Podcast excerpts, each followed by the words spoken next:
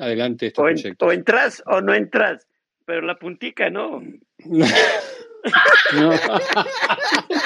acá, acá, acá es donde tenés que cortar, eh, hay que editar esta parte.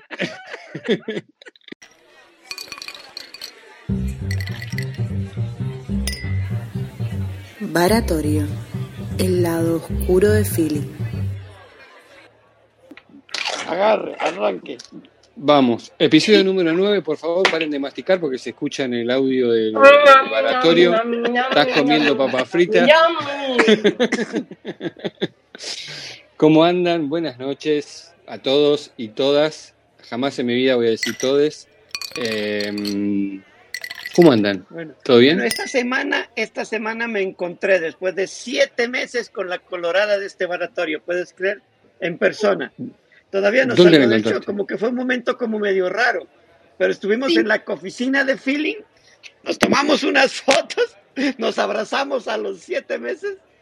Y, Respetando bueno, la creo- distancia, muy bien. No, Pero un momento No. raro, ¿por qué? eso fue extraño. O sea, mira que un amigo me preguntaba justo ayer eh, qué es lo que más extrañas como siendo pastusa y haber vivido la cuarentena. Y yo le respondía, "Pues, ¿sabes lo que más extraño? O sea, fuera de todas las cosas como, bueno, ir a jugar fútbol, ir a la rumba, encontrarse con los amigos, ver a la abuela todos los domingos. O sea, fuera de todo eso, lo que más extraño es abrazar sin miedo.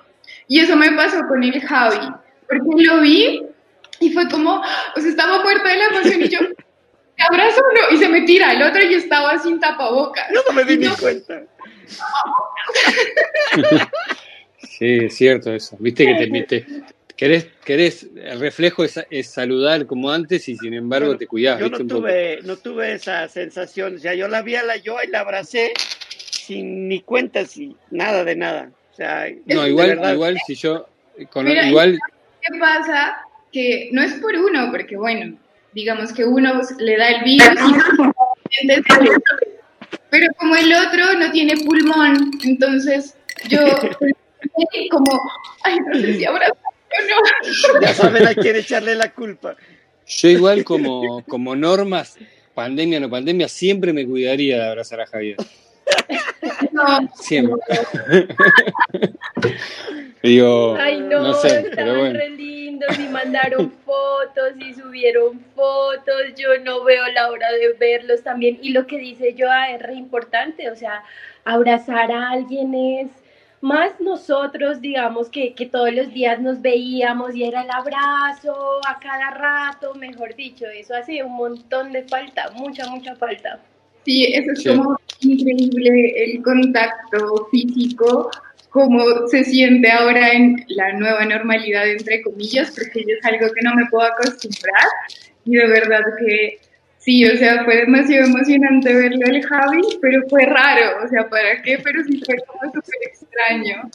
Como que, ah, yo no veo la hora de verdad de que pase eso y ya puedo abrazar sin miedo. Ahora, escuchame el una cosa, ¿te preocupa, te preocupa abrazar a Javi y después en el, en el fin de semana es un desfile? ¿Qué onda? Así no se puede. No, ya, ya se me pasó. O sea, mi amigo, pero ya lo abrazaste al Javi, ya barrada la mano, pues metido el codo, barrada la mano. Bueno, Aleja, Aleja, hoy, hoy tuviste tu segundo taller, ¿cómo te he visto? Pero re bien, hoy te fue muy bien en ese taller, ¿no es cierto? En el campamento Sí, sí, Feeling, que sigue adelante. Sí, claro, y estuvimos en el segundo taller del campamento Feeling, estamos re contentos, pero, pero bueno, son un montón, son 25 y vamos dos, o sea, ¿25 qué? 25 Son unos talleres, participativos que vamos a No. Eh, realizar. en Miró, eh, más o menos duran entre dos y tres horas. El primero duró cuatro horas. ¿Te imaginas de 8 de la mañana a 12 o de 2 a 6 de la tarde? Pero, pero es interesante porque se está inventando un, un nuevo tema de participación ciudadana en época de pandemia. Y vos sabes que la participación es parte de gobierno abierto. Entonces es, es- Sí. es un esfuerzo complejo, pero, pero interesante lo que se está haciendo. Y Alejandra lo maneja perfecto. sí. Amo los talleres. O sea, creo que de las cosas que hacemos en feeling, o sea, el Javi y yo somos más parecidos en las cosas que nos gustan respecto al trabajo. Y a los dos no nos matan los talleres. Pero Ale la ves en un taller y eso es... Se transforma. Colorada, tenés que, tenés que usar eh, auriculares y micrófono porque se te escucha como, en un- como que estás adentro de una lata hablando. Ay, es que no los tengo, no los encuentro. Buscarlos en la sábana, buscarlos en la Perdí- sábana. ¿Perdiste los auriculares? No sé dónde están, creo que los dejé en pasto. Ah, bueno, te vamos a perdonar por esta vez, pero bueno. Bueno, Pero sí se- puedo decir que estaba metida en una lata. Se te escucha como que estás adentro así de una lata. Ale, Vale. ¿qué ha pasado estas noches en Bogotá? ¿Qué?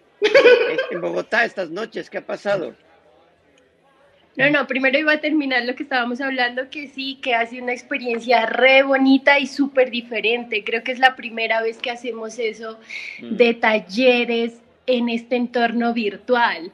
Entonces es muy interesante, pero a la vez también un poquito complejo porque las personas, nosotros manejamos una plataforma que se llama Miro, la, la plataforma es libre y gratuita. em, y Bueno, hasta cierta parte, hasta cierta parte gratuita. hasta, hasta cierta parte, sí, sí, sí. Pero Ale- incluimos la metodología de feeling en la plataforma. Entonces es interesante cuando las personas se familiarizan con ella. Sin embargo, también tenemos esos problemas de no puedo entrar, cómo hago esto, cómo hago lo otro, cómo pego, cómo copio.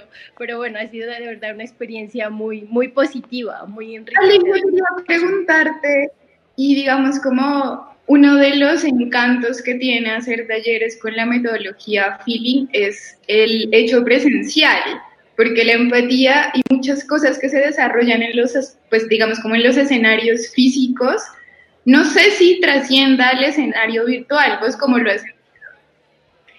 Uy, se, se intenta, se intenta y se logra en cierta medida. Por ejemplo, hoy em, tuvimos ya la misma pregunta que le hacíamos a Manuel. ¿Cuá- En una palabra, ¿qué es lo que a ti te da esperanza? Le preguntamos a cada uno de los asistentes. Y la idea era que escribieran en una hoja de papel y lo mostraran a la cámara. Lo hicieron, les pareció pero espectacular, dijeron unas cosas muy, muy bonitas y al final del taller en la retroalimentación también fue precisamente eso. Muchas gracias por ese compartir, me gustó mucho el expresarme, el expresar lo que siento, lo que pienso y justamente creo que es eso, ¿no? Que la metodología nos lleva también a, a vincularnos principalmente con esos sentimientos de las personas y eso está muy bonito también porque les llega, les llega al corazón, a- también de que sea virtual, ahora todo virtual. Claro. Sí, ah, pero está buenísimo porque quizá ahí está la clave, como de seguir, o sea, como tratar de realizar acciones que las personas lo hagan en sus espacios, así la conectividad sea virtual, pero que ellos se sientan participativos, porque en el primer taller a veces es remolesto porque, bueno, ustedes se los ve y está como súper emocionados y vos ves ahí la inicial del nombre de la persona que participa y es como, No, no, y lo vi muy bien. Y, y, y de verdad que, que vos ves, ¿qué es lo que ves en temas virtuales ahora, virtual? Pues una charla en Zoom, ¿entiendes? Y, y, y, bueno, al, lo que se inventa es a través de Zoom nomás, pero, pero hacerlo con las etapas de feeling, con el desarrollo de las guías, donde la gente hace prototipos, eh, no es fácil y es, y, es, y es, muy valioso lo que en temas de participación ciudadana se están inventando. Súper, qué bueno. De seguro se va a poner mejor cuando va a pasar el tiempo, porque vas a tener más experiencia, va a tener um, más herramientas para que la gente se anime y participe, pues que es siempre la... ¿A, ¿A, quién, ¿A quién va dirigido y quién convoca? Sí, sí, estamos muy contentos. La convocatoria la hacemos desde el Laboratorio de Innovación de la Alcaldía Local de Teusaquillo y va dirigido a diferentes sectores poblacionales. Entonces ya realizamos un taller con los presidentes y presidentas de la Junta de Acción Comunal, hoy fue con los ediles y edilesas de la, de la JAL. Mañana tenemos un taller presencial con los consejeros de, de la bicicleta. Entonces estamos muy emocionados por ese taller pues con todos los protocolos de bioseguridad, pero bueno, por fin vamos a, a tener un, un, taller presencial. Estamos re contentos. ¿De cuánto tiempo? De como de siete meses. Después de siete meses, sí, sí, sí, sí. Entonces, bueno, ya les mostraremos fotos a ver cómo nos va. Les tengo a un oyente, mejor dicho, un fiel oyente del baratorio, el fan número uno que tenemos. ¿A quién? El fin, de semana eh, estuve con unos amigos compartiendo y justamente uno de ellos dice, yo los escucho todos todos, todos los episodios.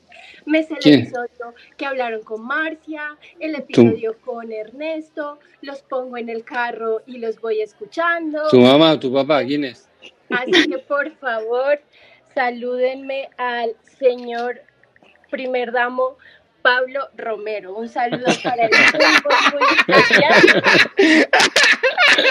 No, eso no se vale, eso no se vale. Estamos haciendo trampa.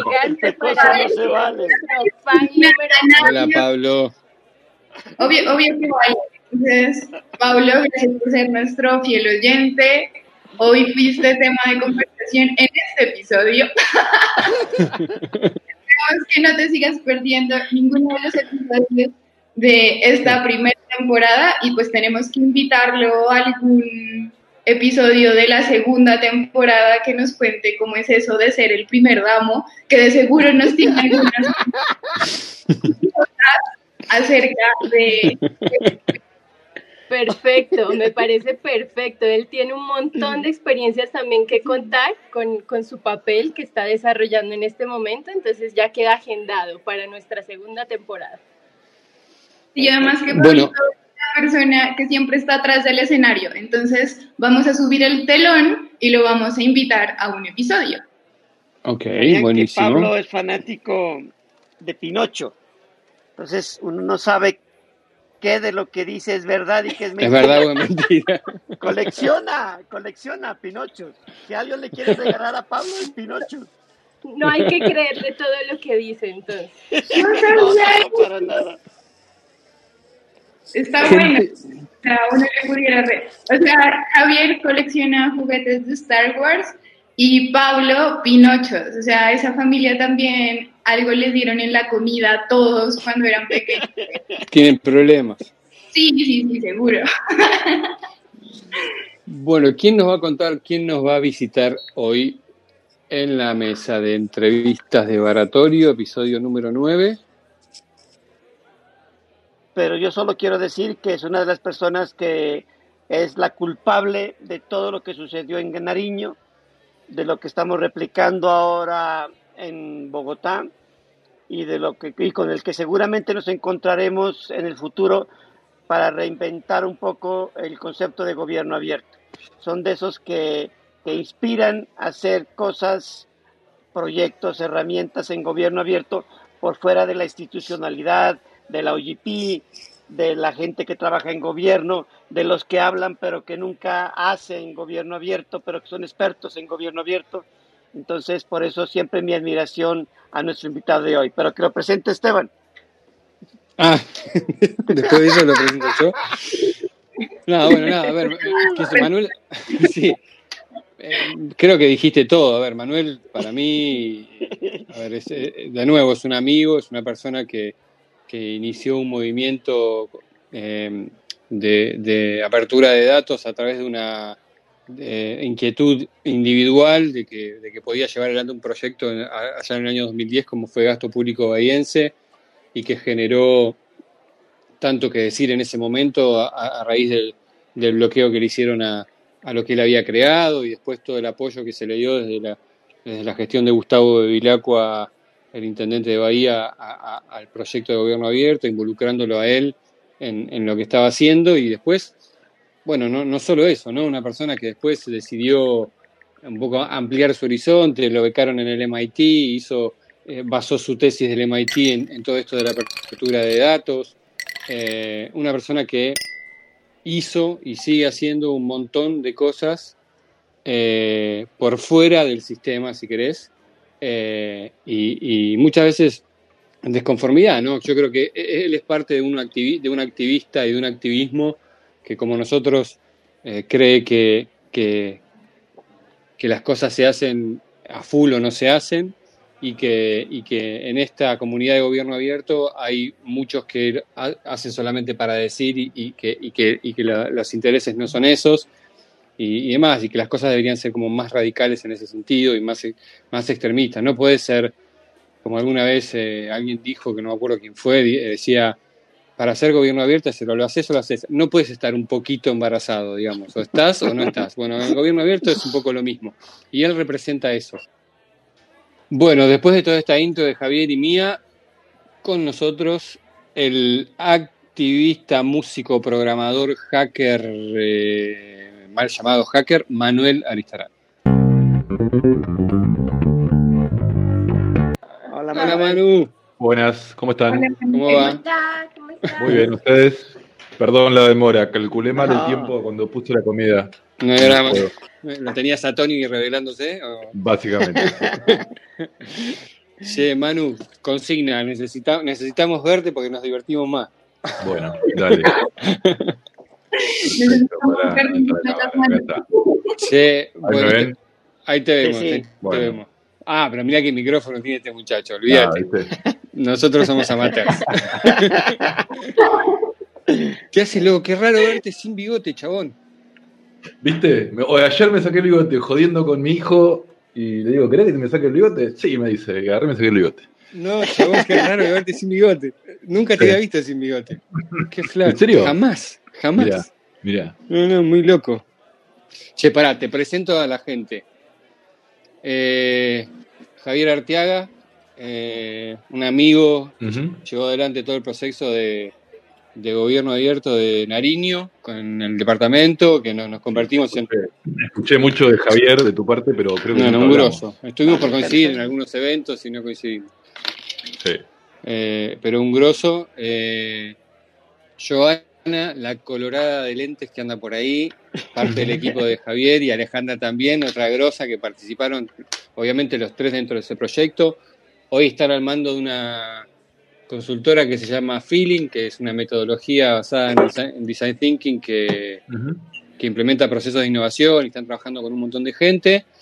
Y, y la verdad que tienen una manera de laburar que, que donde caen hacen ruido, ¿viste? Porque está, Bien. está basado en, en- en esto de hackear la política, de tener una nueva forma de gobierno y en, y en todo ese proceso nos- se divierten y nos divertimos trabajando, básicamente, en las cosas que, que, que hacen y que hacemos. Así que es un grupo de amigos, esto surgió también como para pasar el rato por la pandemia y se convirtió en algo un poquito más, más grande, pero ya vamos por el capítulo 9, bueno, tuve tu Ah. hermano, ya sabés, todo.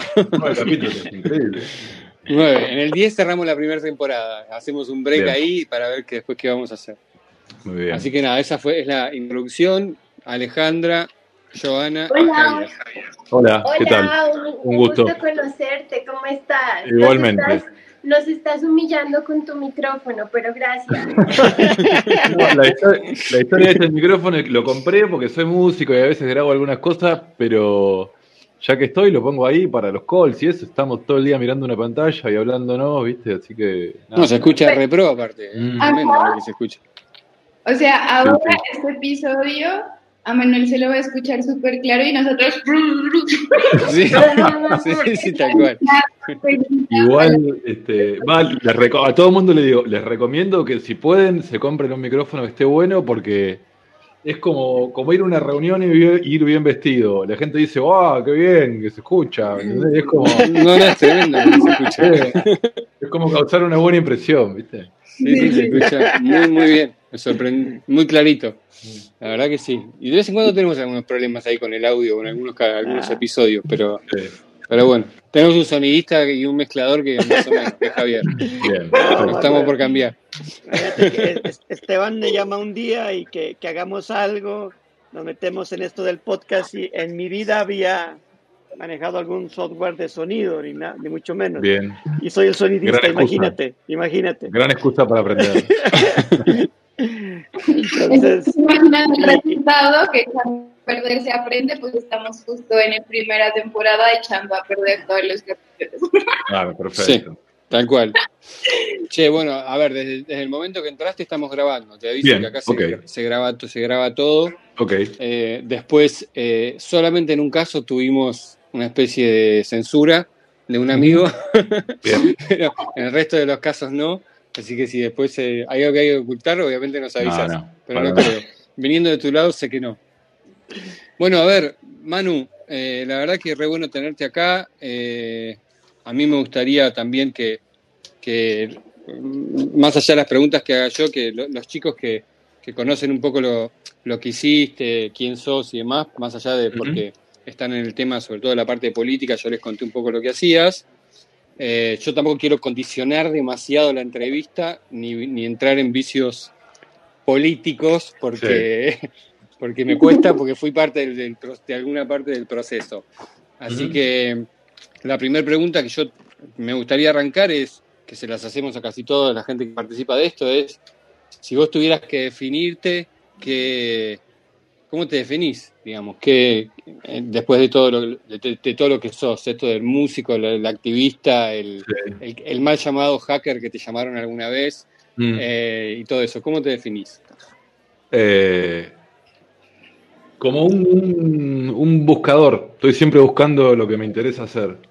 Este, y siempre, eh, digamos, como intentando alinear el deseo con las prioridades y las necesidades y todas esas cosas, pero eh, la, la verdad que es, es llamativo lo que me preguntás porque durante mucho tiempo me- un conflicto personal que tuve era a ver si era si era músico o si era ingeniero de software, por, por esa, eh, digamos, por esa cuestión que nos impone el sistema que tenemos que definirnos a partir de nuestra profesión, hasta que después hablando con un amigo me dijo, esta es una pelotudez del capitalismo, eh, no tenés que definirte por tu profesión. Eh, así que decidí que iba a hacer lo que tenía ganas de hacer. Soy músico y soy programador. Y a veces me interesa más la música que la programación y a veces lo otro.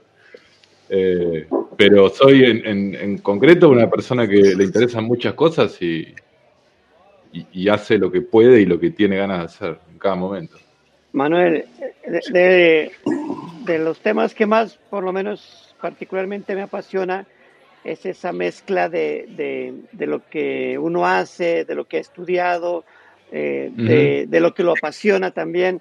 Entonces, para mí, encontrar un programador y al tiempo que es músico, apasionado por el jazz, eh, pero ¿cómo has encontrado que esa mezcla eh, te sirva para tus proyectos? ¿Hay algo en lo que has juntado? Porque me parece que es ahí donde nacen los proyectos gigantes. Sí, eh, no sé, yo del, lo que rescato de, la música y sobre todo de la música que me gusta y que intento tocar eh, es eh, la improvisación. La improvisación y sobre todo cuando uno toca, cuando uno toca en grupo, la gran habilidad que te da el jazz, por lo menos en lo musical, es a reaccionar muy rápido.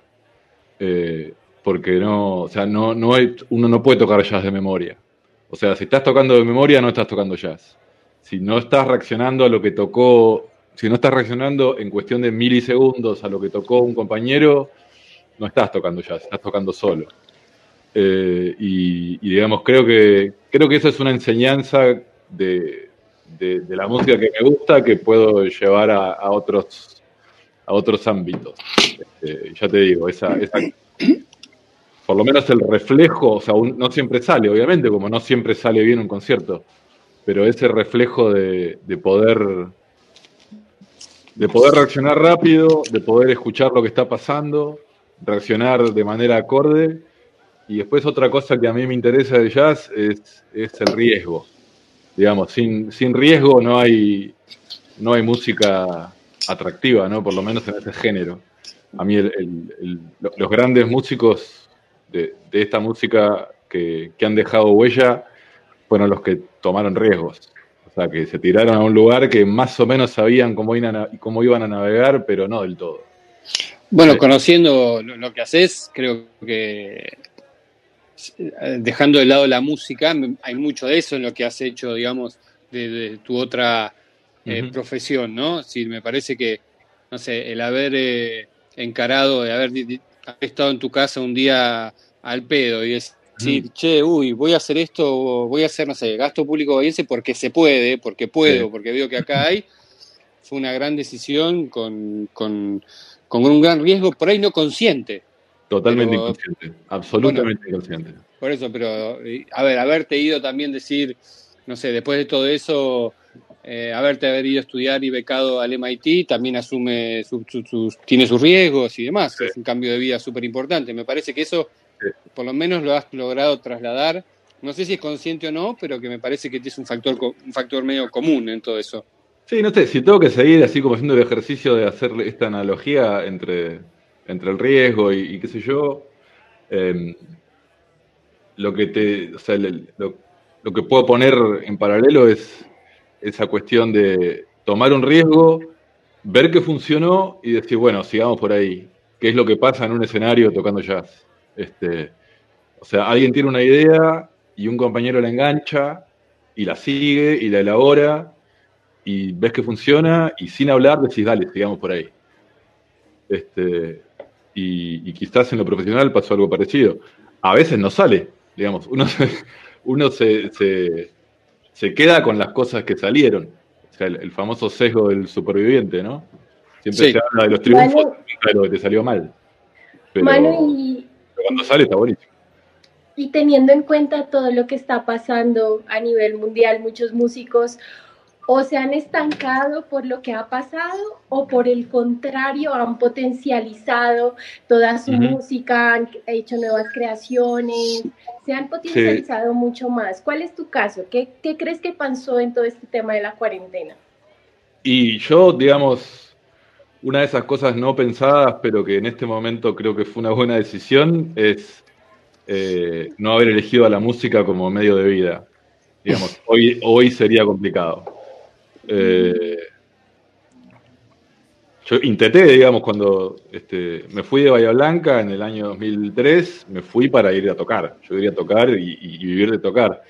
Pero a la vez pagaba las cuentas y pagaba la habitación en la que vivía programando. Programando. Claro. Y me di cuenta que en un día de programación ganaba lo que ganaba en dos semanas tocando. Y, Claro. tocaba, y tocaba un montón, y trabajaba y todo.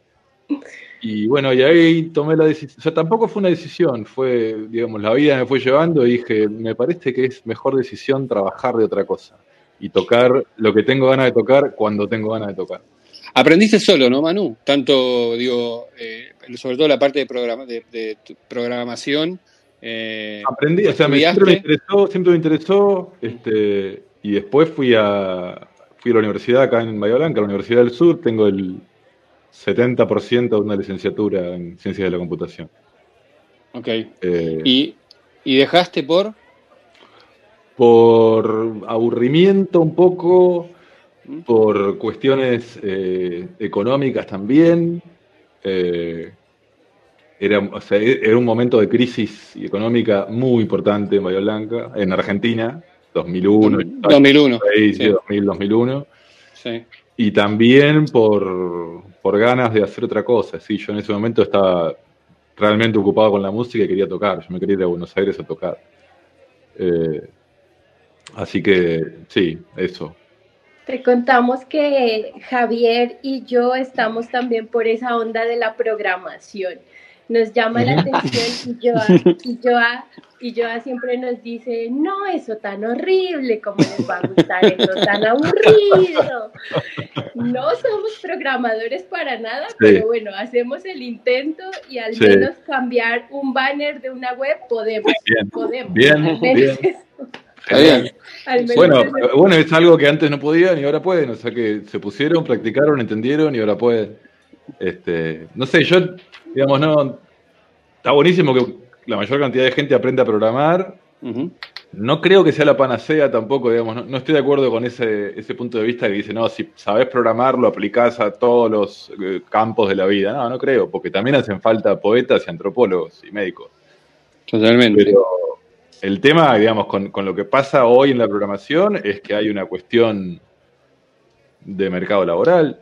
O sea, la programación tiene desempleo negativo. O sea, el, el, el mercado necesita muchos más programadores de los que hay.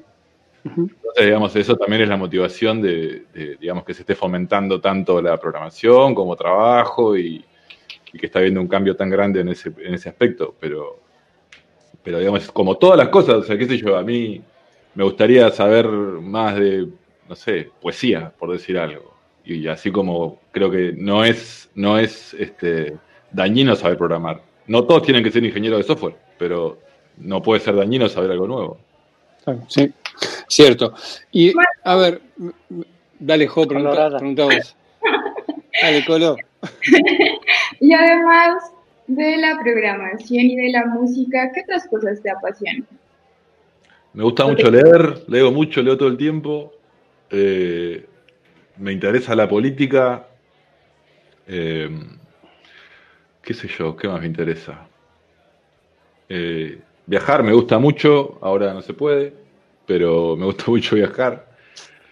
Eh, hace poco con, eh, con, mi familia compramos un, un motorhome en, a, principios de fines del año pasado y bueno, uno de los planes de este año era, bueno, viajemos por el país en el motorhome, bueno, está guardado. Pero... No importa, ya lo tenés y lo vas a hacer, está sí, buenísimo. Sí, yo creo que está buenísimo.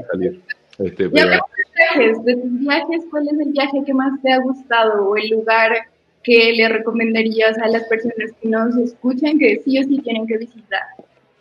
Eh, y yo, una de las cosas así extrañas que me pasaron mientras todavía, o sea, ya medio que había decidido no trabajar de músico, pero en el año 2006, de la nada y mágicamente me apareció una oportunidad para irme a trabajar a Francia. Eh, estuve casi un año viviendo en París y me sigue pareciendo la ciudad más linda del mundo. No sé si hay una Mira, ciudad más linda que París. ¿En serio? Sí. ¿Y por qué te parece la ciudad más linda del mundo? ¿Cómo? ¿Por qué te parece la ciudad más linda del mundo? No sé, quizás es porque yo la pasé muy bien, pero. pero. pero es, es, una ciudad, qué sé yo, o sea, el. el la, o sea, la, la, gente está realmente conectada con, con vivir bien. Y vivir bien no, no, quiere decir lujo, aunque hay mucho lujo en París, pero a mí el lujo es una cosa que no me interesa en particular, pero de eso hay, si te interesa el lujo, hay lujo, pero, pero en París se puede disfrutar de cualquier cosa con poca plata también. Es una ciudad barata, pero, pero no tenés que ser millonario para estar ahí y, pasarla muy bien. Hay, hay, hay, realmente una conexión con el disfrute, con comer bien, con tomar buen vino, que no necesariamente son cosas caras, qué sé yo.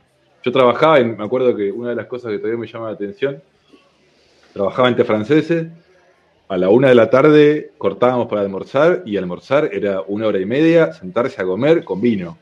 Claro. Y, y eso es normal, eso es normal en Francia. Este, y a las 7 se corta de trabajar y te vas a tomar un traguito y después comes tranquilo y estás comiendo dos horas y son los días. Sí, otra, otra vida que acá es claro. imposible de pensar, te diría en Latinoamérica, digamos, de esa manera. No, pero ustedes, ustedes, ustedes, de todas maneras, nosotros que, que, que estamos acá, envidiamos mucho Buenos Aires también de, del estilo de vida, o sea, yo mm. sé que no es París, pero, pero tienen, pero tienen cosas, tienen cosas sí, claro, sí, está más cerca, claro, está más claro. cerca. Yo no, no, tengo, no tengo el gusto de conocer Colombia, pero, pero sé que sí, Buenos Aires, yo estuve, viví en Buenos Aires como siete años y, y sí, tiene un poco de eso, qué sé yo. Te vas al centro y por ahí te vas a ver un, un, show y salís y a las 2 de la mañana podés comer un bife con papas fritas. ¿Y qué tal la experiencia sí, sí, en Boston? ¿Cómo? ¿Y qué tal la experiencia de vivir en Boston? Cuéntanos cómo hiciste, así cómo lograste que el MIT te diera una beca y cómo fue toda tu historia. Todo, todo empezó con, bueno, con este proyecto Gasto Público Bahiense. Eh, digamos, eso me, me, hizo conocer un, un mundo y una disciplina que estaba en formación también. Era, era digamos, todo el, el, movimiento de datos abiertos, gobierno abierto y demás era muy embrionario. Gasto Público Bahiense fue en 2010 eh, pensar que todo este movimiento, digamos, con esta forma y con estos nombres, surge con la directiva de gobierno abierto de Obama en 2008. Eh, así que, digamos, era todo muy nuevo. Eh, a mí yo había empezado a escuchar de eso y me interesaba, así que medio que por eso, digamos, hice eso. Pero bueno, yo ahí estaba trabajando, justo después de eso me fui a trabajar a, Bariloche a, hacer un satélite. Estaba, tuve dos años haciendo eso. En el 2012 surge una convocatoria para, para una beca que patrocinaba la Fundación Mozilla junto con la Fundación Knight, que lo que hacía esa beca era poner un tecnólogo en la redacción de un diario por un año, pagado por la Fundación Knight. Yo me postulé, digamos, porque durante esos dos años, mientras trabajaba en esta empresa aeroespacial, seguía este, mirando, o sea, manteniendo gasto público bahiense, cada tanto daba una charla, qué sé yo, me peleaba con los políticos de Bahía. Eh, cuando me contactó Esteban en 2012, eh, yo estaba en Bariloche. Eh, entonces me, postulo y quedo en esa beca. Estoy durante un año básicamente viajando por el mundo, conociendo diarios de todo el mundo y trabajando junto con el diario La Nación acá en Argentina, que hicimos algunas cosas, eh, trabajando en proyectos personales también, pero bueno, con, el, con el confort de estar, eh, básicamente, poder pagar las cuentas por una fundación internacional que me permitía hacer lo que yo quisiera, digamos, en ese, en ese año. En eso, una de las actividades de todos estos viajes de, ese año fue conocer el MIT Media Lab. Lo conozco, yo dije, yo quiero venir acá, me cruzo con el que después va a ser mi, director de, la maestría, eh, César Hidalgo, eh, que en ese momento estaba en MIT dirigiendo un grupo de investigación, y yo le digo, quiero venir acá, ¿cómo hago? Y me dice, bueno, postulate, mandame una carta, juntar los antecedentes, hacer lo que tienen que hacer todos, y después vemos. Hice la carta a finales del 2013, en marzo del 2014 me llega una carta que dice, venís al MIT media lado. Y, y está. Y ahí. y, y, ahí quedé. A ver, eh, ¿estás cansado de hablar de gasto público bahiense? sí, no. No. Eh, o sea, eh, una, de las cosas que. De las tantas cosas que, investiga César es, digamos, la, la dinámica de la producción de cultura, ¿no? Entonces, un, paralelismo que se me ocurre es eh, la dinámica de los que tienen los artistas que son los hits. Los hits tienen, o sea, un artista produce en promedio dos o tres hits, digamos. Eh, no, en realidad mucho menos de un hit. Pero bueno, los, grandes artistas son conocidos por tres hits. Digamos, desde un cuadro hasta un tema, hasta una película. O sea, uno dice Coppola, El Padrino, Apocalipsis Now. ¿Qué más? Sí. No más. Eh, eh, y, yo creo que Gasto Público 20 fue mi hit. O sea que me va, a acompañar toda, la vida. Toda la vida. Y está bien porque, o sea, me, pone muy orgulloso que siga, que siga siendo influyente 10 años después. Y años después sigue siendo influyente. Y si tuvieras que hoy con el diario del lunes, odios y amores de gasto público bahiense, porque me imagino que siendo una persona ajena a la política, Sí. Y, en eso creo que los que estamos acá compartimos, independientemente que uno haya estado involucrado o no. Em, es muy difícil entender, eh, no sé si la política o los políticos, pero amores y odios de gasto público. ¿Cómo sobrellevaste todo ese proceso donde hay momentos, me imagino, que te debes haber querido eh, matar por las cosas que te decían, lo que te querían decir, lo que no? Es decir, ¿cómo, cómo fue esa montaña, esa montaña rusa? Eh, la, digamos, la primera vez que, digamos, que tuve, que digamos, que gasto público bahiense, digamos, cuando, cuando realmente cobra relevancia, fue cuando, cuando la municipalidad, la gestión anterior a la que estuviste vos, eh, Esteban, intenta bloquear, digamos, el, el programa que yo había hecho para extraer los datos del sitio web municipal, datos públicos, siempre aclaro, ¿no? Eran datos que no estaba, no es que yo me metía una, por un no, no, eras el hacker que todos decían. No, no, claro. Entonces ponen un captcha adelante de estos datos, que los captchas son estas letritas que uno llena para evitar, digamos, que la gente no se masivamente a, no sé, Facebook, esas cosas. y, y digamos, yo, digamos, una parte mía con la que me peleo siempre, pero soy muy competitivo. Entonces, cuando me ponen eso, decir, no me vas a ganar con esto. O sea, o sea ¿vamos a pelear o bueno, vamos a pelear de verdad? Sí, me voy a meter todos los días a bajar los datos en forma manual y romperte las pelotas. y después, cuando digamos la persona que ordenó poner este captcha eh, sale a decir por televisión que, que, yo era un hacker que robaba los datos y que estaba equivocado y qué sé yo. Y, digamos, obviamente yo en muchas cosas que no sé, probablemente vaya a estar equivocado. Sobre este problema en particular, que conocía íntimamente, no estaba equivocado. Entonces estaba dispuesto a ir hasta las últimas consecuencias, a pelearme con este tipo. y, así fue. Y así fue, y, yo creo que fue también, y fue, fue se fueron dando toda esa, esa cadena de, de, de, eventos afortunados, que fue una bola de nieve, que el proyecto empezó a tomar una relevancia que yo no me hubiera imaginado en la perra vida. O sea, desde FOPEA, que es una asociación de periodistas, pronunciándose a favor de mi proyecto, sí, salir en la tapa de todos los diarios nacionales que la municipalidad estaba ocultando información. Fue las manos, absolutamente, se desproporcionó el problema, porque han aparecido captchas en mil recursos de información pública. Ningún caso cobró esta relevancia. Este, sí, tal cual. Y, entonces sí, pero a mí me, sigue llenando, volviendo a lo de antes, me sigue llenando de orgullo el, efecto que tuvo. Me sigue, yo siempre cuento la misma historia y, todo lo demás, pero, pero me sigue llenando de orgullo que, haya causado las cosas que causó, que haya un poco incentivado la creación de la agencia que, dirigió Esteban en su momento, eh, que hoy, que hoy Bahía Blanca en mayor o menor medida tenga un sistema de datos públicos.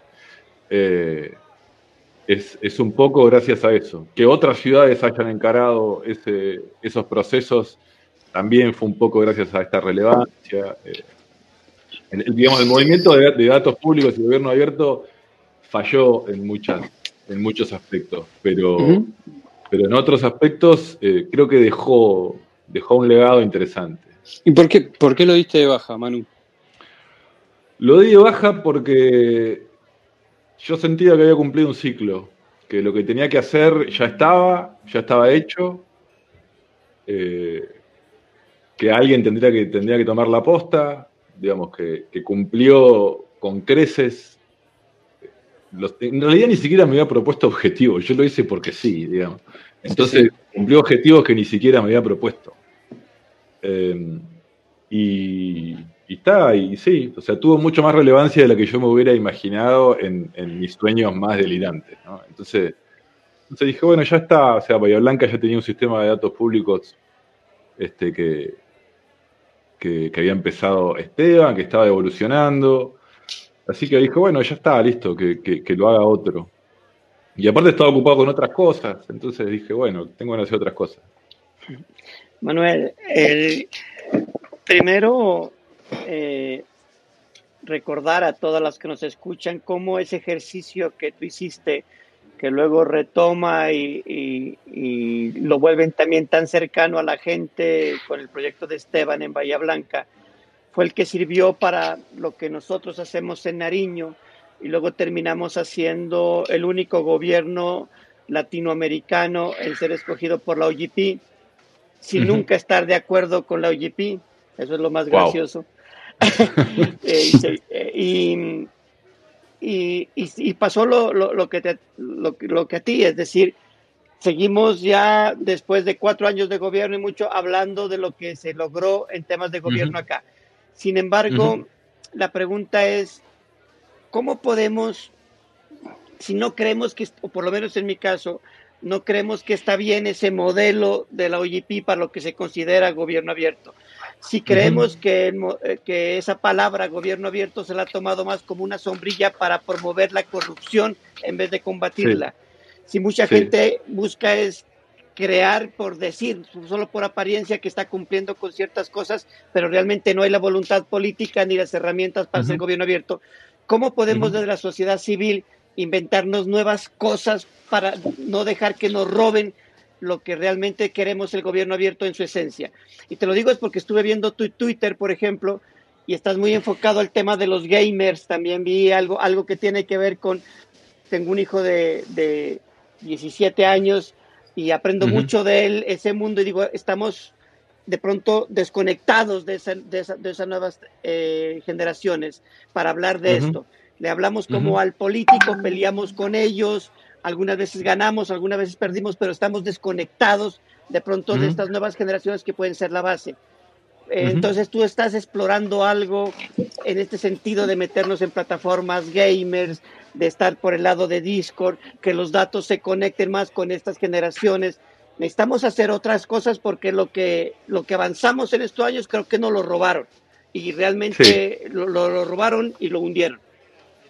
Sí, estoy, estoy de acuerdo. Eh, digamos, volviendo a lo que decía antes de, los fallos que ha tenido el, el, movimiento de gobierno de datos abiertos, tal como fue diseñado, entre comillas, desde la OGP, digamos, y, los, este, los, las, fundaciones eh, de los países más centrales, es que tuvo, para mí, mi, crítica principal es que tuvo un enfoque muy voluntarista. Una de las premisas que tenía el movimiento de datos abiertos era bueno, liberen los datos y mágicamente va a aparecer gente que los use.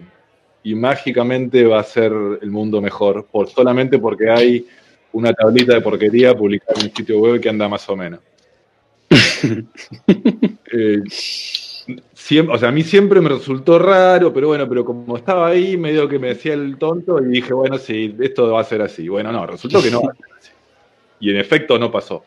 No, eh, tal cual y en efecto, digamos, el, movimiento se diluyó. Por casos muy, salvo casos muy puntuales de alguna que otra herramienta. Sí, sí, muy puntuales, digamos, pero no. Pero yo estuve, digamos, en, la época de, mi beca ahí con Mozilla y Night, fue como creo que el pico de actividad de, esa de todo ese movimiento y, y, yo en todas las conferencias que fui y los congresos y los las cumbres de todas estas fundaciones, yo veía pasar millones en financiamiento. Así, tipo, a este le dieron 500 mil dólares, a este le dieron 200 ¿Y qué hicieron? Nada. Nada. Cuando no pasaba por ahí, aparte. Claro, o sea, nosotros, claro, exacto, nosotros nos llevábamos, íbamos, no sé, a, no sé, a un congreso de la Fundación Knight en Nueva York y íbamos a un Marriott. Entonces, ¿de dónde sale esta plata?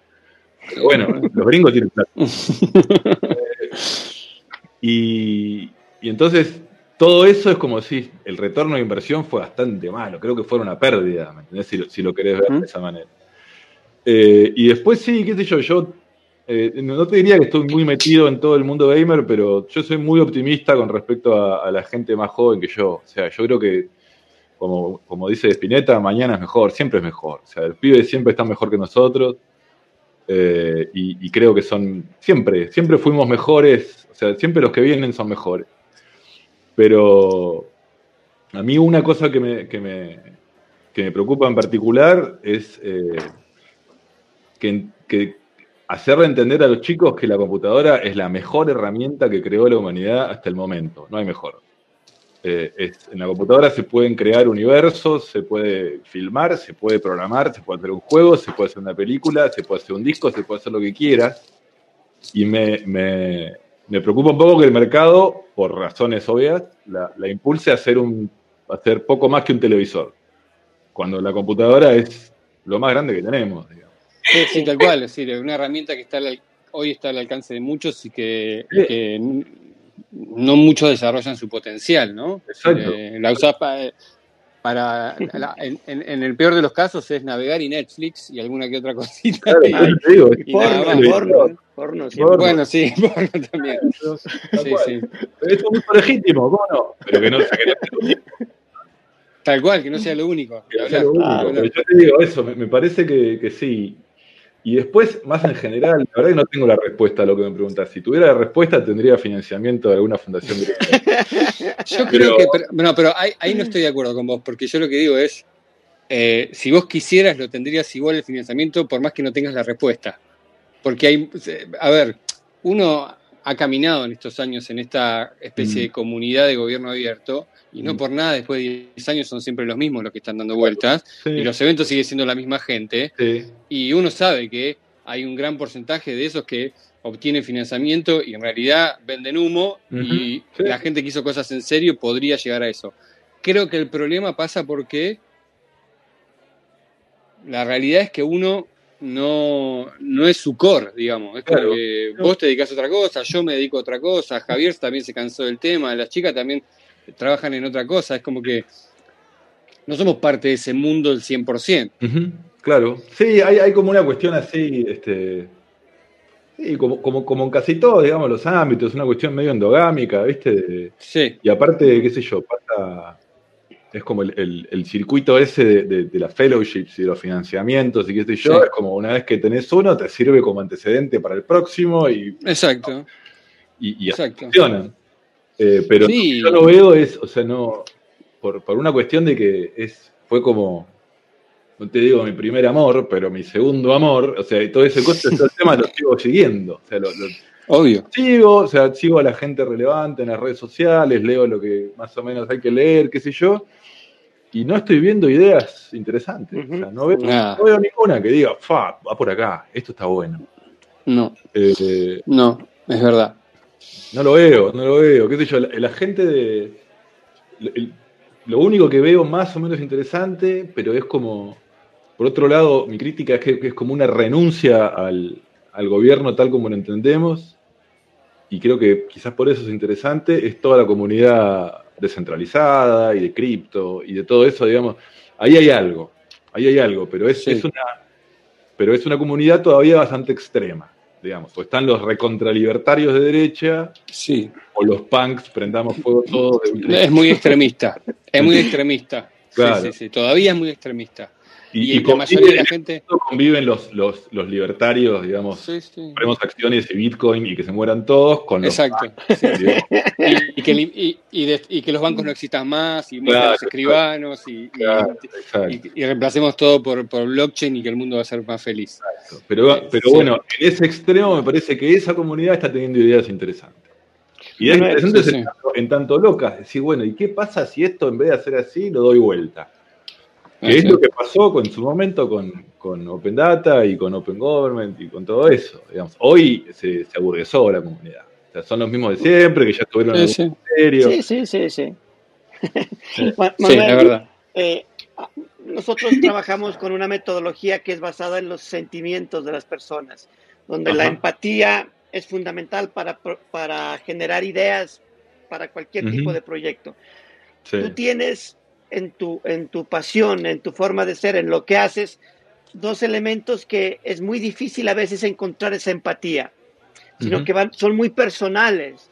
El jazz y la programación. Entonces, ¿hay algún, hay algún acercamiento para, para entender a la ciudadanía de base, a los que les gusta el reggaetón, a los que no les interesa la transferencia, sino ver qué comen al otro día, para precisamente poder generar proyectos? Y no sé, yo la verdad es que nunca trabajé en el sector público, pero una cosa que yo veo, que era una de las cosas que de alguna manera se proponía el gobierno abierto y no lo logró, eh, y ya que hablas de empatía, me parece que es, justamente el punto, es que lo que más nos gusta a todos los seres humanos es ser escuchados, y eso es la empatía. Entonces, lo que yo creo que si la gente no se involucra en el gobierno o en, el, o construcción de, de la realidad y de la sociedad, es porque nadie nos escucha. Y, y- y eso es lo que pasa en efecto. O sea, pasa acá en Argentina y pasa en Estados Unidos y pasa, me imagino, en Colombia también. O sea, el- yo lo que, lo que siento como, como outsider de la política, aunque es una de las cosas que me interesa, es que, digamos, cuando las papas queman, la política como sistema se encapsula y se protege a sí misma. digamos. Y los que estamos afuera Ah, sufrimos. la sufrimos, digamos, pero digamos, cuando el sistema está en peligro, la oposición y el oficialismo se protegen entre sí. Este, ¿Seguís teniendo fe en la política? ¿En los políticos? Eh. ¿O la tuviste alguna vez? Vamos a empezar por ahí. a veces un poquito, digamos, con alguna personalidad que más o menos me entusiasma, eh, pero, pero fe ciega no, nunca yo, por más que lo haya intentado, nunca pude ser militante. está, está bien. No puedo, Sí, sí, sí, sí. Va contra, va contra los principios, Sí, totalmente. porque digamos, requiere de. requiere de. de- en algún momento fe ciega, digamos. Y, Sí, no es así. y yo fe ciega tengo en, en mi familia y en algunos amigos. Sí, sí. Digamos, y listo. Eso, eso Sí. es interesante. Una de las cosas que estudié mientras estaba ahí en la maestría es eh, la confianza como problema, la confianza eh, en general. Los sociólogos la estudian eh, y cuando estaba ahí en, eh, me tocó hacer en el, medio de, la maestría una pasantía en Facebook en el equipo de ciencia de datos y el problema que, llevé, digamos, para a, eso era, estudiar confianza, decir, este, era replicar los, los resultados de una encuesta global que se llama la encuesta global de valores. Una de las cosas que miden es la confianza. Los sociólogos le llaman confianza generalizada. Entonces preguntan una, los sociólogos en esa encuesta preguntan una pregunta que se ha encontrado que correlaciona con muchísimas cosas, que es, eh, ¿vos crees que se puede confiar en un extraño o hay que tener cuidado? Digamos, la, la tasa de respuesta a esa pregunta, tasa positiva o negativa, en los países latinos es muy baja, digamos, es de baja confianza, ¿no? O sea, no confiamos entre nosotros. Eh, los países nórdicos sí recontraconfían, dejan la billetera tirada en la calle y no pasa nada, qué sé yo, en Estados Unidos un poco menos, en China hay una confianza gigantesca, digamos, entre sí. Sí, porque, te, porque te matan. Si no te sí, por lo que. Por las razones, pero, pero está, Tal cual. por lo menos respondieron que sí, que se puede confiar. Claro. Entonces, nosotros no confiamos en eso. Y en, y en particular, eh, en la América Latina, el, el gobierno es una de, las, una de las instituciones en las que menos se confía. Sí, total, sí, sí. O sea, no se confía. Yo, mi sentimiento personal, que esto es personal, 100%, yo no confío en el gobierno. O sea, no confío en la persona que está en el gobierno. Cuando Esteban me llamó en 2012, no, soy secretario, que yo, yo así, chao, pará. Hay una nota, pará, hay una nota, ¿te acordás? Publicada en el blog de La Nación. Sí. Hay una nota publicada en un diario, en el blog de un diario, el diario uno de los más grandes de Argentina, que, que publicó una, un escrito que ¿Cómo hice el yo, que anda en, en- en patineta y está en el gobierno? Claro. que arranca con esa frase de Manu. Digo, la primera vez que yo le pregunté, cuando escribí esa nota que se publicó en ese diario, le pregunté a Manu, contame qué sentiste la primera vez que te llamé o cuando te fuiste de mi oficina. Y me dijo, no te creí ni los buenos días, boludo, no dice nada. Y bueno, eso es producto de lo que, lo que generó la clase política los últimos 50 años, qué sé yo, no sé cuánto, pero es así. Manu, mencionaste la familia hace un ratito, conozco a tu familia y la verdad que tenés una, una mujer divina, un hijo, nada, que, que divino que llegó hace poco, que te tiene que haber cambiado la vida, como todos los que somos padres de ahora, eh, eh, a Tony, a Luisina, y tenés un hermano que pasó por este baratorio, que yo odio la palabra y creo que él también, todo, pero que ya creo que está considerado una especie de celebrity Sí. eh, por lo que representa. Y a él le hicimos una pregunta que fue eh, algo así como si, si cuando crecieron juntos existía esa cosa de la competencia, ¿no? Él tuvo éxito, si querés, éxito en esto de convertirse quien es hoy un celebrity. Eh, hace, empezó, reventó hace un par de años, tres, cuatro, tres años más o menos, y vos venías siendo el que creó gasto público bahiense, el que se fue al MIT, el que, Sí. el que trabajó en un satélite Play. que lo mandaron al espacio. Sí. Entonces mi pregunta para él había sido, ¿cómo te sentías con eso? ¿Había rivalidad? Hoy, hoy, ¿cómo, cómo lo vivían? ¿Cómo, cómo, qué, qué es tu hermano para vos y cómo viviste eso? Y mi hermano es Su una éxito. persona que más quiero, o sea, obvio, o sea, es Sí. uno de mis mejores amigos. Mm. Eh, no, no, no creo que haya habido una rivalidad mayor a la que hay entre dos hermanos, digamos, no. O sea, no, no, nunca me consideré rival de él. Eh, siempre, sobre todo más cuando uno ya, digamos, trasciende la, las peleas pelotudas de la infancia o de la adolescencia, cuando ya que yo tenés 18 o 20 años, ya, digamos, con tu hermano sos este, el mejor amigo, ¿viste? Somos dos hermanos, Mm. dos hermanos varones, muy distintos, muy distintos. Eh, mi, hermano, mi hermano siempre fue un, eh, una habilidad social asombrosa. O sea, siempre, o sea, a, a los nueve años, o sea, siempre andábamos ahí en la cuadra jodiendo un montón de pibitos. O sea, era mi hermano y 15 atrás. Era Roberto Carlos, era un amigo. Sí, Líder. absoluto, ¿me entendés? Desde, pero aparte un líder carismático, o sea, te ganaba por, por la simpatía y qué sé yo. Eh, era siempre el ideólogo de, de, las travesuras, de las cagadas, o sea, nunca lo enganchaban, pero siempre era el diseñador de la cagada que iban a hacer, ¿viste? O sea, iban todos presos salvo él. Este, y, creo que en eso nos, nos si, hubo alguna diferencia en eso, qué sé yo. Yo sí, siempre le admiré mucho su capacidad social, digamos, de ganar las cosas por justamente por la empatía y la simpatía y, toda esa habilidad. O sea, mi hermano terminó el colegio convenciendo a la profesora que lo dejen, que lo hagan terminar, pero digamos, en su vida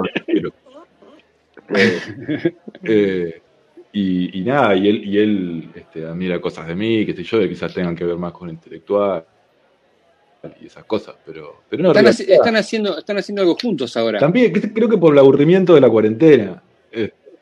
Ok, sí, porque vi el otro día un par de cosas y que anunciaba él. Mi hermano está muy fanatizado con Twitch, que es una, una de estas plataformas que, empezaron sí, me niego, me niego a entrar y, lo veo a tu hermano que hace cosas ahí y me quiero matar, porque no quiero entrar y, lo tengo que, y si entro lo, lo quiero ver. Es que una cuenta, nada, la abrís ahí en el, navegador y listo. Eh, entonces, eh, los martes a la, a la noche aparecemos él y otro amigo también de la infancia, que es como un hermano más, a hablar boludeces y la gente lo escucha. Bueno, como acá, claro, es, es, como que, está bien. Solo que acá no nos escucha nadie. o sea, si fuéramos, o sea, obviamente, porque está Agustín y él es el cerebro, y ahí lo escuchan, pero, eh, pero así hablamos boludeces. O sea, y contamos lo, las anécdotas que contaríamos en un cumpleaños, pero, y hablamos ahí. claro. Ahí, Che, ¿y hay interacción ahí o, con la gente? ¿O cómo, qué dinámica, tiene alguna dinámica eso el, programa ese que hacen? Yo ni me atrevo a llamarlo programa. O sea, para bueno, pero... Imagínate, o sea, este, tenemos un hijo chiquito, el programa empieza a las 11 de la noche, yo me voy a dormir a las 4 de la mañana, hecho mierda, todavía me tuve que a trabajar, mi hijo se levanta, no sé qué, o sea, es como que no puedo llamarlo programa. Pero no, en Twitch eh, hay mucha gente hace muchas cosas diferentes, pero en general, digamos, o sea, lo que sea que estén transmitiendo, pasa eso y hay un chat al costado y, en general mientras estás en vivo ves lo que pasa en el chat y, hay Perfecto. Bueno, no, es, es eh, está bueno lo que, lo que pasa en Twitch, es interesante, es muy sí, interesante. Sí, sí, eh, eh, mi hijo pues, es fanático de Twitch, lo usa mucho, y, pero eso va conectado a, a la cuenta de Amazon, ¿no? Twitch es de Amazon el, dueño de Twitch es Amazon. Ah, mira, no sabía. Entonces lo integran con Prime y, por ejemplo, si, tenés Amazon Prime, podés suscribirte a, a, los, a los streamers y, ah, esos streamers en plata y, lo, lo, eh, pero sí, el, dueño de Twitch es Amazon. dale, Colorado, dale. Y tengo la pregunta opuesta a Esteban. O sea, cuando hablamos con tu hermano, él también se refería a ti como, bueno, obvio, ¿no? Son hermanos y que son súper diferentes, pero ¿en qué se parecen? Porque yo quiero preguntarle a sus papás qué les dieron de comer, porque no sé, todas las historias y realmente, no sé si hay diferentes, pero al menos a mí como que me emociona mucho escucharlos a los dos porque bueno, sí, puede que no todos sean éxitos y de seguro hay fracasos en el camino, pero lo vuelven tan inspirador como lo cuentan que, no sé, o sea, como que uno quisiera seguir escuchando los más. Entonces, ¿en qué se parecen? Eh, no sé, creo que si hay algo que nos inculcaron en casa, o ni siquiera nos inculcaron, o sea, nos mostraron, nos mostraron con, con los hechos, eh, fue la libertad. O sea, la libertad de, hacer lo que, lo que nos parecía que había que hacer. Eh, y, sobre todo eh, animarnos e incentivarnos. No desde el, desde el punto de vista, por ejemplo, no sé, del padre que lleva a su hijo a fútbol y se pone en la platea a, decir, dale, pasá, ¿viste? Como toda historia. Sí, sí. Es. Por suerte, no estuve en casa porque, o sea, eh, la familia, tanto del lado de mi padre como de mi madre, es la familia menos deportista del universo, somos un desastre. Pero algo O pasa sea, en Bahía Blanca. No miro, porque no miro fútbol, no sé, no, sé, no miro fútbol, no, pero, pero es raro, o sea, en Bahía Blanca, como en casi toda Argentina, a la gente le interesa el deporte. A mí, el- Sí, no, no, no es normal. En Bahía hay muchos deportistas. Lo que pasa que justo coincide que a Manu le importa tres carajos y a mí también, pero no significa que Bahía no, sea no es- no, el no. común denominador. Ah, Somos una excepción, somos una excepción. Este, y, pero ya te digo, o sea, es una cuestión de decir, che, me interesa, no sé, la música. Bueno, dale. O sea, y no era que iba y me compraban todos los instrumentos, porque tampoco se podía, pero, este, bueno, podés hacerlo, dale. Y no desde, tampoco desde esta cuestión eh, exitista de decir, no, tenés que ir con la profesora de piano y si no tocas un concierto fuiste un fracaso. No, ¿entendés? O sea, porque tantas otras cosas empezamos y, y las dejamos porque no nos interesaba. Claro. Este, pero ya te digo, es la, la cuestión esa de no. de, de incentivarnos el interés, de, de no ahogarnos, creo. ¿viste? Si, si algo nos interesaba, no es que iban ahí a la tribuna, como te digo, de, a, Sí. a putearnos porque el pase no había salido bien. Cero presión, cero presión. sí. Cero presión, cero presión. Y nada, después que una familia, familia grande, ¿viste? llena de primos y de, de esas cosas, siempre fue, un- fue una buena infancia. Una buena infancia. Bueno, Manuel, eh, nosotros eh, en este baratorio por lo general siempre nos tomamos un, un- un trago, pero, pero hoy solo me ha tocado a mí por lo que veo, ¿no? Yo estoy ahí, Sí, no me serví nada yo. soda y se Ah, me acabó. bueno, Manuel. Yo ya llevo dos, dos de Jack Daniels y ya estoy. Lo bien, lo bien que está. Pero, Sí, Manuel, Manu, Terminamos. pasemos a la música nuevamente. No, no sé. eh, hace Sí, poco. yo creo Sí, Va a estar invitado a las mesas y al escenario también. Entonces, podemos aprovecharlo. ¿lo vamos a aprovechar para que toque algo, decís? sí, pues si él Ni lo sabía esto, ¿eh? Mirá que yo ni le dije que iba a tener que tocar algo, ¿eh? Así que Ahora, no, no. es Mira, preferible Manuel, que nos este- mande este- algo. Este, este es la, esta idea del baratorio nació entre unir un, un bar con un lab. Esa palabra Las ganas que tanto- tengo de ir a un también bar, creo no que tiene. lo están robando, también como lo de gobierno abierto. Pero, pero que es como que donde creemos que nacen la mayor, eh, o por lo menos es el ambiente donde nacen el mayor número de ideas. Entonces, en este baratorio siempre hay un espacio para, para la música. Entonces, qué mejor que una persona del jazz ho- hoy nos acompañe con algo, Manuel. Yo creo que Manuel ahora se me complica. se le va a complicar, pero nos, Pero- puede, nos puede mandar algo, algo. Les puedo mandar algo para que después metan. Para que después lo metamos, Vale. sí, sí, sí. Claro, claro. Sí, sí, porque yo ni le había avisado Claro, claro. de esa Eh, parte. Eh, Alejandra, ¿vas a decir algo? Sí, exacto, que nos puede enviar el audio después y lo colocamos Sí, porque está- lo, lo cogimos como, como desprevenido. claro. Sí, sí, no, yo ni le había avisado porque la verdad me lo imaginé hoy y digo, si le digo hoy, me va a sacar cagando, así que mejor no le digo nada y después, eh, y después se, lo, se lo pedimos. Manu, por último, a mí me gustaría. ¿Cómo? ¿Cómo? cómo? Mentiras que Esteban nos había escrito un mensaje pidiendo canciones por- para que nos toques tú. La Sí, verdad, sobre todo, sobre todo reggaetón, Claro. que le gusta tanto a Manu. Eh, ¿En qué estás enfocado ahora, digamos? Eh, hablamos de la familia, Mm. eh, me imagino que la llegada de Tony te, te debe haber cambiado algunas prioridades, obviamente. Eh, ¿en, qué estás, eh, ¿En qué estás enfocado hoy y, y ante el quilombo que hay en este país? ¿Qué, eh, qué te imaginás? O, o- o- o si sos una persona de planear en- de acá adelante o, o va- o vas más que nada viste con el día a día? Porque la verdad que en este país siempre a planear cosas es bastante Sí, es complejo, difícil ¿no? eh, planificar en Argentina. Eh, el- mi, mi día a día ahora es, este, tengo un, un trabajo en el equipo de ingeniería de una empresa de, de San Francisco, una startup de los tantos que hay. Eh, eso ocupa gran parte de mi día. Mi familia también, por supuesto. Eh, estudio, practico con trabajo a la mañana, cuando puedo, un par de horas. Eh, tengo mis clases por, por Zoom, como todo, este, con mi maestro.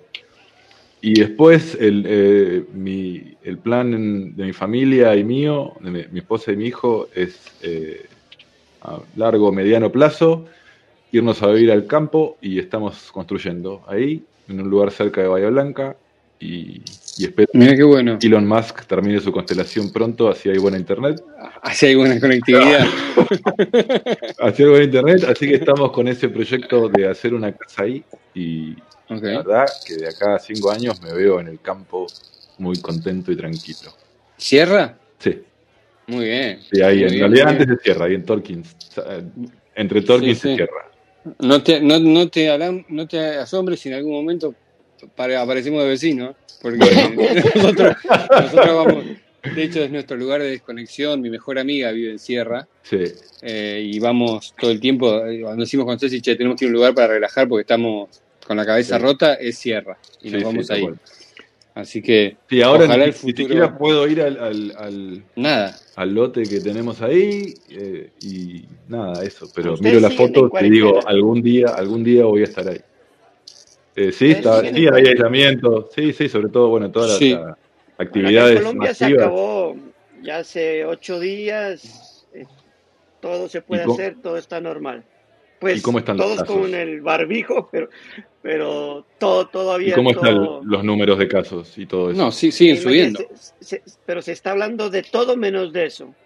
Estamos en una situación muy grave de lo que pasó en Bogotá dos días seguidas de, de la una violación de derechos humanos de la policía.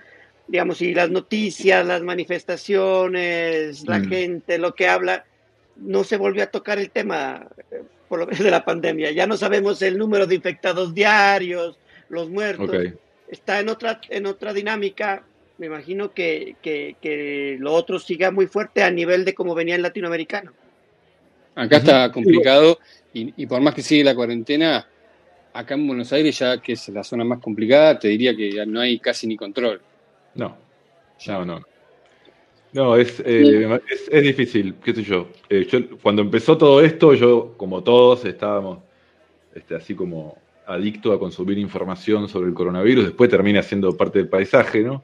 Sí. Pero eh, una de las cosas que hice fue leer un libro sobre, sobre la epidemia de gripe española de 1919-1918.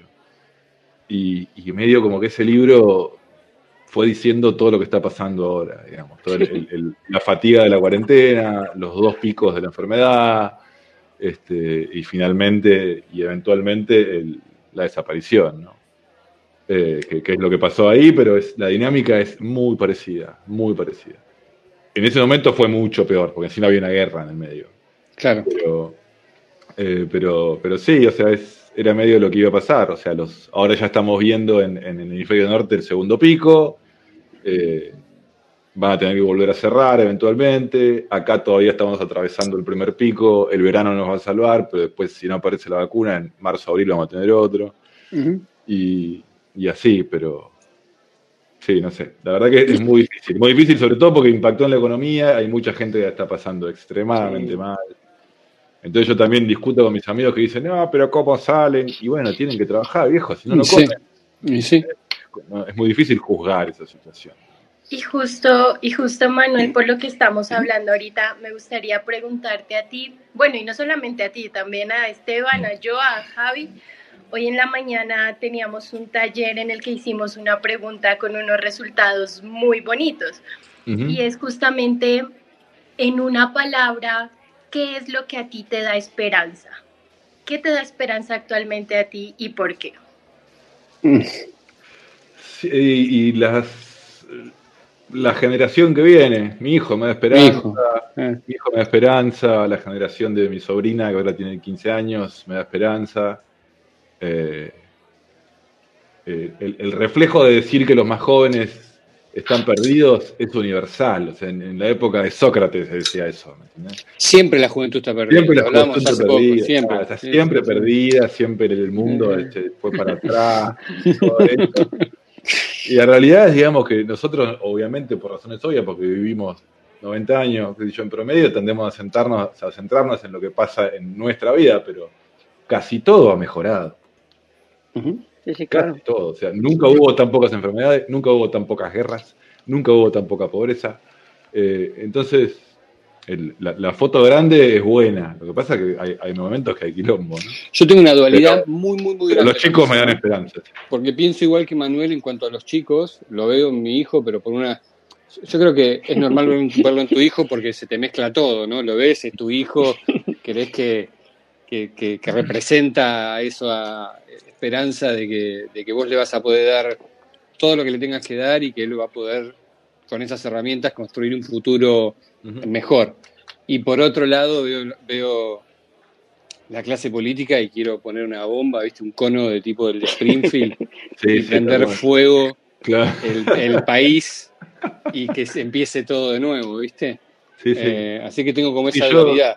Sí, la clase política realmente no, no, no entiendo qué piensa. O sea, no entiendo qué Ah. piensa. Eh, yo recién, recién escuchaba, venía manejando en, en mi auto como tengo música por, por defecto. O sea, no prendo la radio, intento no ver televisión, no veo hace 15 años. Este, intento leer la menor cantidad de noticias posible. Eh, y eh, escuchaba recién en Bahía Blanca, hoy fue el día récord de, de- de casos de coronavirus, eh, el día récord de muertes. Y una, periodista entrevistaba a la jefa, digamos, de, la oposición en el Consejo, que hablaba de todo lo mal que había hecho el Ejecutivo la cuestión y que ellos siempre hicieron todo bien y que estaban dispuestos siempre al diálogo, no sé qué. Eh, corta con esa persona, la siguiente entrevista es con un jefe del oficialismo y dice exactamente lo mismo, pero con un signo menos adelante. Es lo mismo. Sí, sí, sí. O sea, uno dijo uno, el otro dijo menos uno. Y no llegamos a nada. Nada. Y así es siempre. Sí, sí. Y así es siempre. Acá y en Estados Unidos y en casi todos lados, digamos, el, la, el- la polarización es una de las cosas que más me preocupa. O Mm. sea, la destrucción de, de la posibilidad de tener una, una discusión civilizada sobre temas comunes es una cosa que realmente me preocupa y que no sé cómo se arregla. No, no. eh, Menor idea de cómo se arregla. el gran problema, ¿no? Por eso te digo la, dual- la dualidad. Si ves, ves esperanza en, una- en un sector, en una zona, en un lugar, y del, y del Mm. otro lado ves la misma mierda de siempre. Y, Sí, sí, sí, tal cual. Ah, muy, muy difícil. Muy difícil. Bueno, Manu, la verdad que te- para mí siempre, qué sé yo, me encanta tener estas charlas, las veces que te escuché dar charlas o que nos pongamos a filosofar estas cosas, siempre me, me encantó porque sos una persona que tuvo mucho que ver en lo que yo hice en una etapa de mi vida. Eh, creo que por propiedad transitiva, como te dijo, impactó hasta Colombia, hasta un montón de lugares y siempre admiré eh, la, la- la transparencia y la sinceridad y el no, y el no dejarte influenciar, que tranquilamente lo podrías haber hecho por cualquiera de los políticos con los que te, tocó lidiar. Así que te agradezco mucho el rato y, y por, por compartir nada, esta, las cosas que nos contaste y repasar un poco lo que has hecho. Siempre es, un, es re lindo escucharte y compartir estas cosas con vos. Gracias Bueno, por, por, por sí, el no. tiempo, en serio. Gracias a ustedes por el tiempo, por... Sí, nada. Sí, eh, eh, conversar es una de las cosas que más me gusta hacer. Así que... ojalá que... Nada, que alguna... Ojalá pueda conocer Colombia alguna vez y si... Claro. si- Mirá, si cuando ahí- levante todo vamos a hacer un gran evento de algo. No Sí. sabemos de Sí. qué. El baratorio. cuando el baratorio. todo, hay que gastarse toda la plata en viajes. Todo, olvídate, olvídate. Estamos todos esperando lo mismo de que, de que se levante para poder hacer algo. Así que ahí, en una de esas, hay un gran, Ojalá. un gran encuentro. Porque las cosas estas, viste, de gobierno abierto se siguen sucediendo. Sí. Eh, uno, es cierto lo que vos decís, pasaron 10 años y a vos te siguen llamando para hablar de gasto público bahiense y, y a Javi por lo que hizo en Colombia. Genial. Gracias, Manu, por aceptar la invitación. De verdad que No, por favor. gusto poder escucharte y aprender de todas esas historias que nos contaste. Bueno. Igual también fue un gustazo tener a tu hermano. Dijimos que en alguna en algún episodio vamos a invitarlos a los dos juntos, así como para poder contarlos a- en, en Sí. lo diferentes y parecidos que son. Entonces, gracias. Dale, bueno, Además muchas que, gracias. que, que Rada le dedica todo el show de Netflix a Manuel. No sé si lo han visto. Sí. Sí, como que no. Sí, sí, sí. todo el tiempo. No, y no vi ni un peso de No viste nada. ¿no? Qué grande. Y se, pues, tuve la oportunidad de hacer el diseño para tu hermano, que me gocé un montón haciendo la pieza gráfica del collage que lanzamos por Ah, redes. para el, para el podcast. Ah, buenísimo. No, de hecho, Luisina me pidió el contacto que todavía no se lo pasé, porque me colgué de Joana porque les encantó mucho la gráfica y la querían tener en cuenta para futuras cosas. Así que después te lo voy a, se lo voy a mandar porque me olvidé. Dale, buenísimo. Ahora va a ser el de este baratorio. Eso, ajá. Ahí Igual va. si compartir algunas fotos o algo por medio de Esteban para hacer la pieza eh, promocional del episodio, estaría buenísimo. Dale, buenísimo. Después busco algo. Bueno, tengo esos dos, esas dos cosas que mandarles. Algo de música y alguna foto. Y una fotito. Dale. Gracias, Manu. Buenísimo. Manu, gracias. Saludos a la familia ahí, a todos. Un gusto Igualmente. conocerte, muchas gracias. Igualmente. Que Ustedes quédense, el resto quédense, no huyan, ratas, quédense.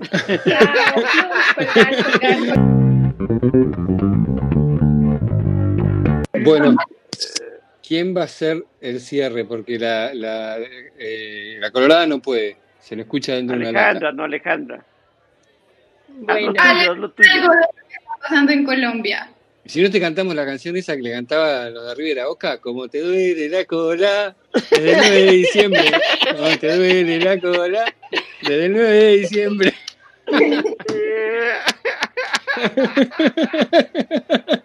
Canción y todo. Con canción y todo, sí, sí.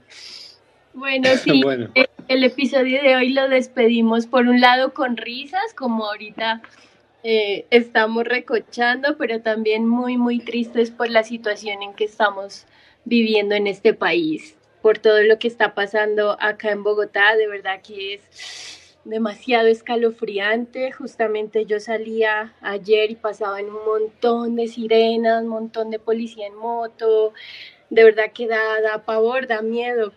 Y, y como dicen en redes sociales también, cómo dueles Colombia por todo lo que está pasando. Entonces, bueno, de parte de nosotros también toda la solidaridad, también con ganas de realizar acciones, desde Feeling también con ganas de, de incentivar, de generar esas acciones positivas para que podamos también colocar nuestro granito de arena para que las cosas mejoren un poco. Así que nos despedimos con esta mezcla de sentimientos y bueno, nos vemos en el próximo episodio. Chao. Chao. Uy, pero sin un trago, ¿no? Nada, de una le salió, ¿eh? Muy bien. ¿eh? Muy buena, muy buena.